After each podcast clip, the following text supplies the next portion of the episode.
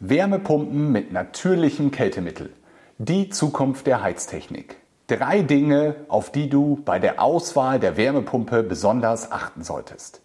Ich möchte dir heute die drei Kennziffern mitteilen, die bei der Auswahl der Wärmepumpe besonders wichtig sind. Das ist die Jahresarbeitszahl, die Geräuschemission und die Wahl des Kältemittels. Natürlich spielt auch die Optik eine Rolle. Wie sieht die Außeneinheit der Wärmepumpe überhaupt aus. Worauf du dabei genau achten solltest und warum das richtige Kältemittel der wichtigste Punkt ist, das erfährst du nach dem Intro. Dein Bauexperte mit Tobias Stahl. Alles, was du zum Thema Hausbau, Sanierung und Nachhaltigkeit wissen musst. Die Wahl der Heizung ist für viele immer noch eine der wichtigsten Entscheidungen beim gesamten Hausbau. Ganz besonders bei der Sanierung. Durch das Heizungsgesetz sind wir alle maximal verunsichert, was wir nun machen müssen, ob wir sofort ab dem 1. Januar eine Wärmepumpe verbauen müssen oder ob wir noch etwas Bedenkzeit haben. Die Frage ist, wie viel Bedenkzeit hat das Klima noch? Im Neubau ist es etwas einfacher. Da kann ich die Frage sehr deutlich beantworten. Bei Neubaugebieten bleibt uns eigentlich fast keine andere Wahl. Wenn nicht ein Nah- oder Fernwärmenetz dort ist, ist eigentlich die Wärmepumpe genau das Richtige. Und ich bin absolut davon überzeugt, dass es wirklich auch genau das Richtige ist und für den Neubau genau die richtige Technik ist, die du nehmen solltest. Nun ist aber die Frage, welche Wärmepumpe? Inzwischen gibt es sehr, sehr viele am Markt, unterschiedliche Hersteller, unterschiedliche Techniken und man verliert schnell den Überblick welche denn nun die richtige für dich ist. Fragt man drei Leute, bekommt man mindestens vier Antworten, wie so bei allem im Leben. Dementsprechend möchte ich heute versuchen, dir einmal drei wichtige Dinge mitzugeben, worauf ich bei der Auswahl der Wärmepumpe achte und warum ich glaube, dass das besonders wichtig ist. Der erste Punkt dabei ist die Effizienz einer Wärmepumpe. Diese wird gemessen durch die Jahresarbeitszahl. Die Jahresarbeitszahl gibt wieder, wie viel Kilowattstunden Wärme kann man aus einer Kilowattstunde Strom rausholen, die man in das System reingibt? Also wie viel Wärme kann die Wärmepumpe der Umwelt entziehen und bekomme ich pro Kilowattstunde Strom heraus?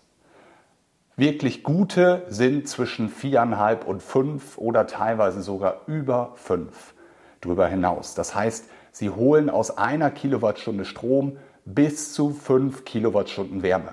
Und das ist der Riesenvorteil gegenüber so ziemlich allen anderen Techniken. Bei der Gasheizung sind wir, wenn es ganz gut läuft, bei 1 zu 1, bei der Wärmepumpe bei 1 zu 5. Also bei dem ersten Kriterium, die Jahresarbeitszahl, umso höher, umso effizienter. Damit man diese Zahl aber richtig liest, denn jeder Hersteller gibt sie wieder etwas anders an, muss man schauen, wie müssen denn die Rahmenbedingungen sein. Das bedeutet, es werden immer zwei Zahlen angegeben, nämlich einmal die Außentemperatur, zum Beispiel 7 oder 10 Grad, und die Temperatur des Heizkreises, also in diesem Fall häufig der Fußbodenheizung, zum Beispiel 35 Grad oder bei Heizkörpern 55 Grad. Und somit ist wichtig, dass diese Zahlen übereinstimmen, also dass man nicht Äpfel mit Birnen vergleicht, sondern schaut, dass der Wert der Arbeitszahl bei gleichen Rahmenbedingungen verglichen wird, also bei gleicher Außentemperatur und bei gleicher Temperatur im Heizkreislauf. Der zweite Punkt, der mir ganz wichtig ist, um die Wärmepumpe auszusuchen, sind die Geräuschemissionen. Es gab vor kurzem einen Test bei Stiftung Warentest, wo doch erhebliche Unterschiede äh, zum einen im Energieverbrauch der unterschiedlich getesteten Wärmepumpen gemessen wurde. Das ist der erste Punkt, der da reinspielt, die Jahresarbeitszahl. Das zweite war, dass die Geräuschentwicklung der Außeneinheiten der Luftwasser-Wärmepumpen doch sehr unterschiedlich sind. Und dies ist immer wieder ein Streitfaktor, wo es teilweise bis vor Gericht geht, so dass man darauf achten muss, dass man mit der Außeneinheit seinen Nachbarn nicht stört. Faustformel, damit das nicht passiert, Von der Vorderseite der Außeneinheit sollte mindestens drei Meter Abstand zur Grenze des Nachbarn sein. Dann müsste man bei den heutigen Techniken davon ausgehen, dass es keine Geräuschbelästigung gibt. Die guten sind natürlich bedeutend leiser und man könnte theoretisch näher an die Nachbarsgrenze herangehen. Das würde ich aber nur empfehlen, wenn entweder die Landesbauordnung dies zulässt und dort ist leider über Deutschland verteilt sehr unterschiedliche Anforderungen aktuell an die Abstände der Wärmepumpen zu den Grenzen des Nachbarn. Oder man würde ein Lärmgutachten erstellen lassen. Das wird häufig von den Herstellern der Wärmepumpen gemacht oder auch von einzelnen Heizungsbauern oder natürlich von Fachingenieuren, die einmal nachweisen, dass die Wärmepumpe bei diesem Abstand innerhalb der Lärmschutzgrenzen sind, die man dort zum Nachbargrundstück einhalten muss.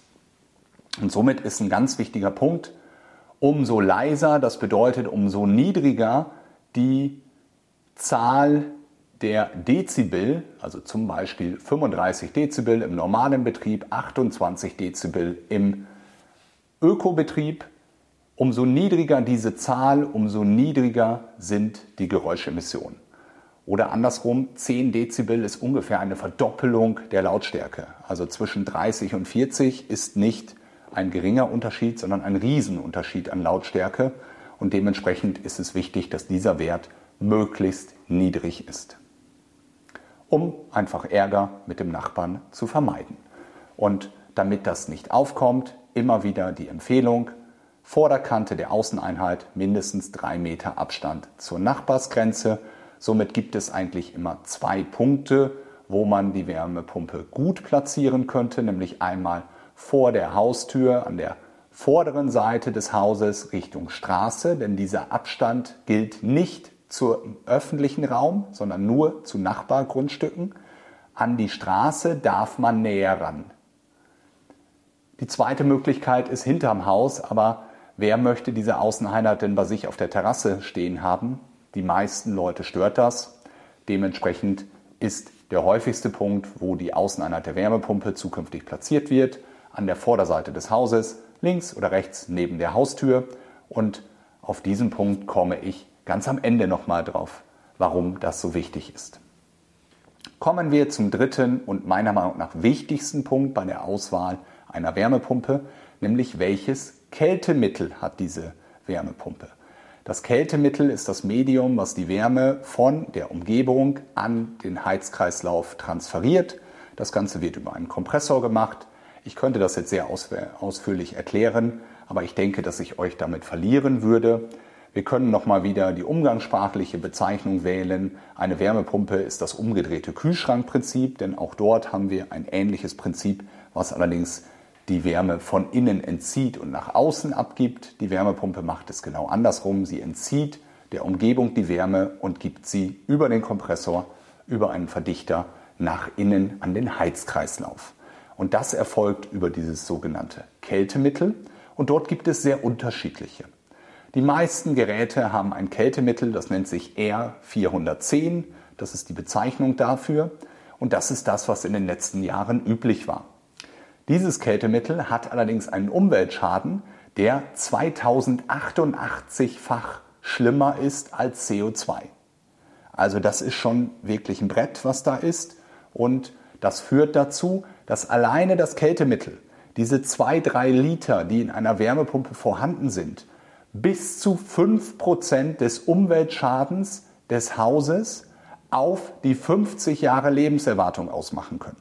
Das heißt, wenn wir alles zusammenzählen, die Herstellung des gesamten Gebäudes, die Instandhaltung, den Rückbau, den Energieverbrauch für die Technik und für den Haushaltsstrom für 50 Jahre, dann kommen wir bis zu 5% insgesamt nur durch dieses Kältemittel, wenn wir bei dem konventionellen sind und dort eine relativ hohe Menge haben bzw. ein kleines Haus haben. Dies ist ganz, ganz viel.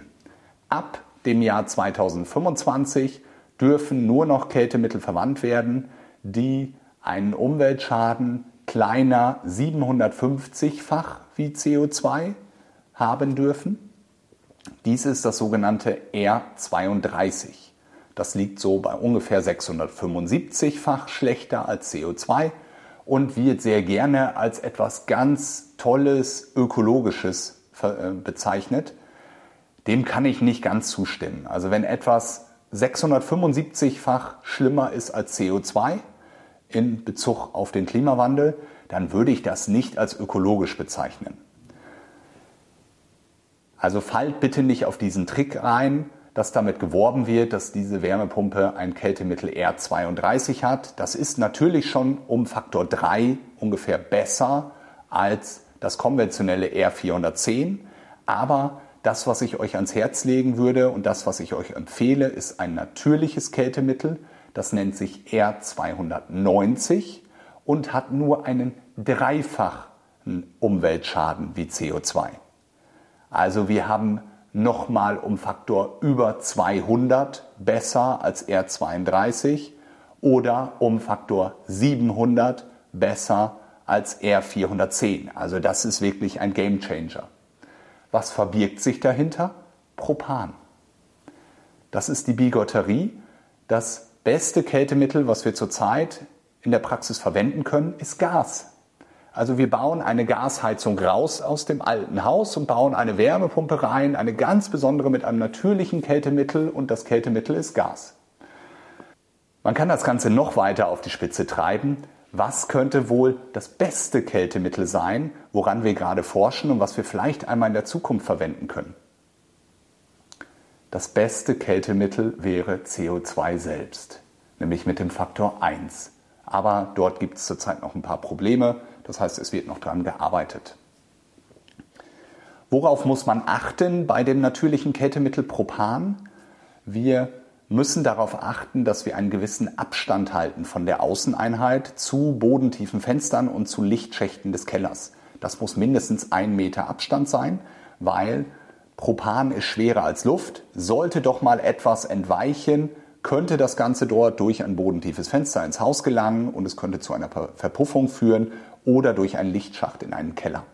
Dementsprechend müssen wir mindestens einen Meter Abstand halten zu bodentiefen Fenstern, Haustüren oder Lichtschächten. Das ist die Anforderung, die wir dort haben und dementsprechend darauf achten müssen. Ob das nun angebracht ist, müssen wir schauen. Propan ist zum Beispiel das gleiche, was wir bei unserem Grill verwenden. Also die Flaschen, die wir hinten auf dem Rücksitz dort hin und her fahren und an unseren Grill anschließen. Und dementsprechend müssen wir uns vor Augen führen, jedes Mal, wenn wir das tun, sind wir mit unserem Auto eigentlich ein Gefahrguttransport. Man darf das Ganze nicht verharmlosen, man muss darauf achten, aber die Gefahr, wenn die Anlage richtig verarbeitet ist, ist halt wirklich sehr, sehr gering. Trotzdem sollte man natürlich diese Abstände einhalten. Ein wichtiger Punkt, das ist ein Riesenvorteil der Luftwärmepumpe, weil die ihre Außeneinheit mit dem Propan außerhalb des Gebäudes hat. Bei den Erdwärmepumpen, die ja überwiegend im Inneren des Gebäudes aufgestellt werden, ähm, haben wir ein Problem, weil dort ist Propan natürlich gefährlicher. Wenn es dann dort im Hauswirtschaftsraum oder im Keller austreten würde, haben wir es direkt im Gebäude und da wollen wir es ja nicht haben.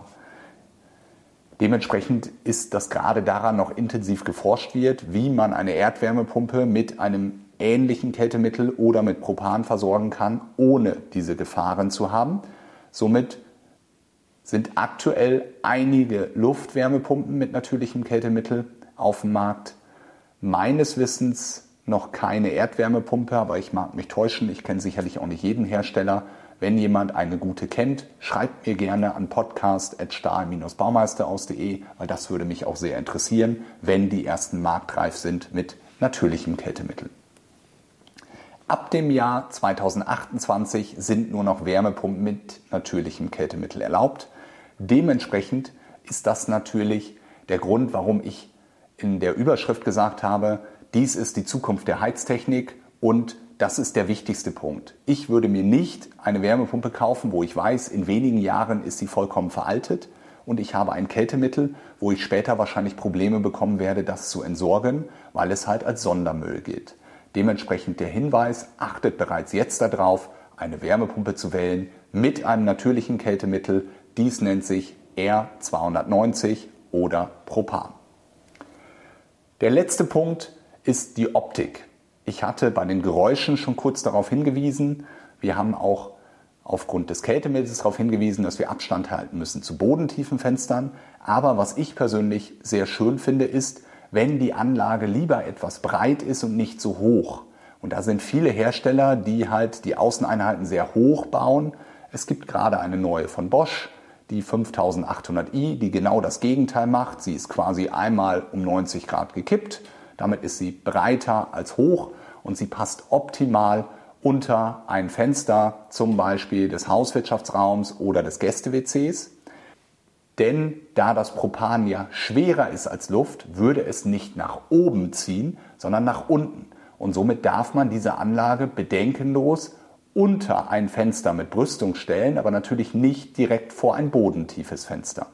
Und somit ist diese neue Anlage für mich prädestiniert, um sie halt links oder rechts vom Eingang unter das Fenster des Hauswirtschaftsraums, des Gäste-WCs oder irgendwie eines anderen Raumes zu setzen, wo sie sehr, sehr wenig auffällt.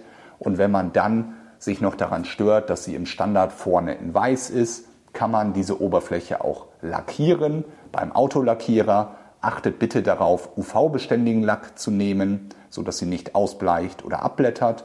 Oder natürlich auch bekleben. Auch das ist möglich, dass man die Oberfläche so beklebt, wie man sie gerne hätte und somit an die Optik des Gebäudes anpasst, zum Beispiel an die Fensterfarbe oder halt an den Putz. Wenn ihr einen Putz habt und der nicht gerade weiß ist, sondern leicht abgetönt ist, könnt ihr auch die Oberfläche der Wärmepumpe, der Außeneinheit daran anpassen, sodass sie sich optimal ins Bild einfügt.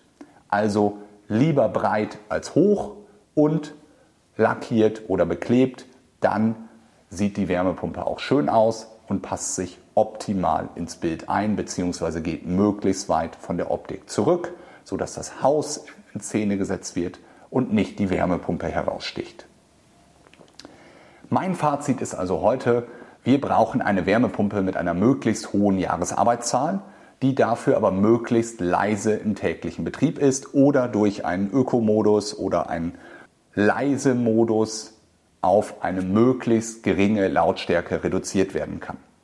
Dann das Wichtigste ist ein natürliches Kältemittel, also R290 mit nur noch einem Umweltfaktor von 3 anstelle 675 oder 2088.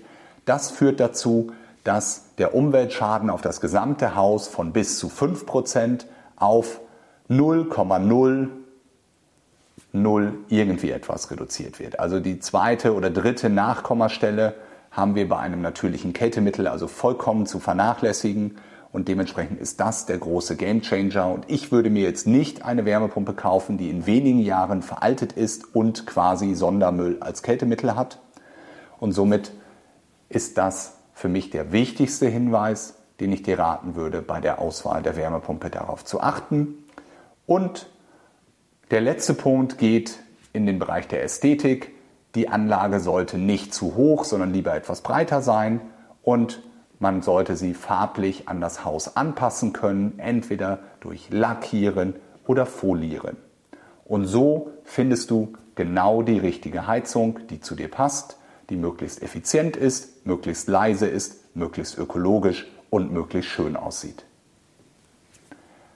Wenn du Fragen dazu hast, schreib mir gerne an podcast.stahl-baumeisterhaus.de. Wenn dir diese Folge gefallen hat und du heute hoffentlich etwas mitnehmen konntest, dann freue ich mich, wenn du mir bei iTunes, bei Apple Podcasts, bei Audible, bei Spotify oder wo auch du das gerade hörst, mir eine 5-Sterne-Bewertung gibst oder sogar eine kurze Bewertung schreibst. Das bedeutet mir sehr viel. Dein Bauexperte mit Tobias Stahl. Alles, was du zum Thema Hausbau, Sanierung und Nachhaltigkeit wissen musst.